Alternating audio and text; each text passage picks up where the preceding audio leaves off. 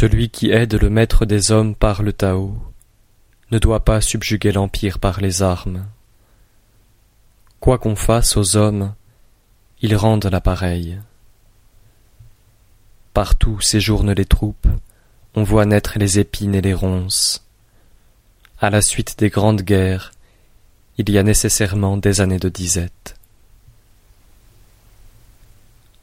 L'homme vertueux frappe un coup décisif et s'arrête. Il n'ose subjuguer l'Empire par la force des armes. Il frappe un coup décisif et ne se vante point.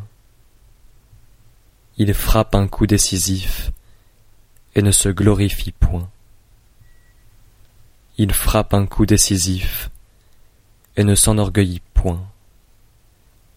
Il frappe un coup décisif et ne combat que par nécessité.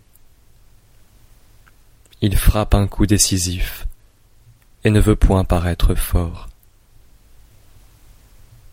Quand les êtres sont arrivés à la plénitude de leur force, ils vieillissent. Cela s'appelle ne pas imiter le Tao. Celui qui n'imite pas le Tao ne tarde pas à périr.